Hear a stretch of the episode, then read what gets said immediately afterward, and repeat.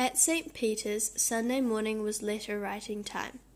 At nine o'clock, the whole school had to go to their desks and spend one hour writing a letter home to their parents. At ten fifteen, we put on our caps and coats and formed up outside the school in a long crocodile and marched a couple miles down into Weston-super-Mare for church, and we didn't get back until lunchtime. Church going never became a habit with me. Letter writing did. Here is the very first letter I wrote home from St. Peter's. From that very first Sunday at St. Peter's until the day my mother died, thirty two years later, I wrote to her once a week, sometimes more often, whenever I was away from home.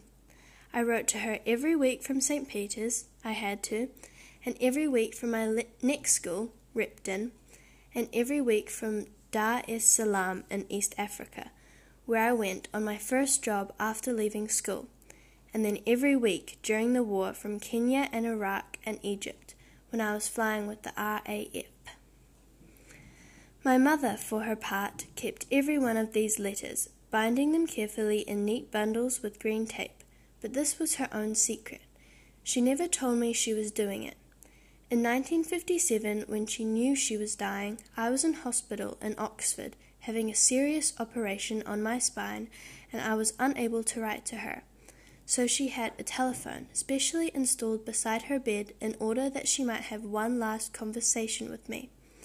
She didn't tell me that she was dying, nor did anyone else for that matter, because I was in a fairly serious condition myself at the time. She simply asked me how I was and hoped I would get better soon and sent me her love. I had no idea that she would die the next day, but she knew all right and wanted to reach out and speak to me for the last time. When I recovered and went home, I was given this vast collection of my letters, all so neatly bound with green tape, more than six hundred of them altogether, dating from 1925 to 1945, each one in its orig- original envelope with the old stamp still on them. I am awfully lucky to have something like this to refer to in my old age.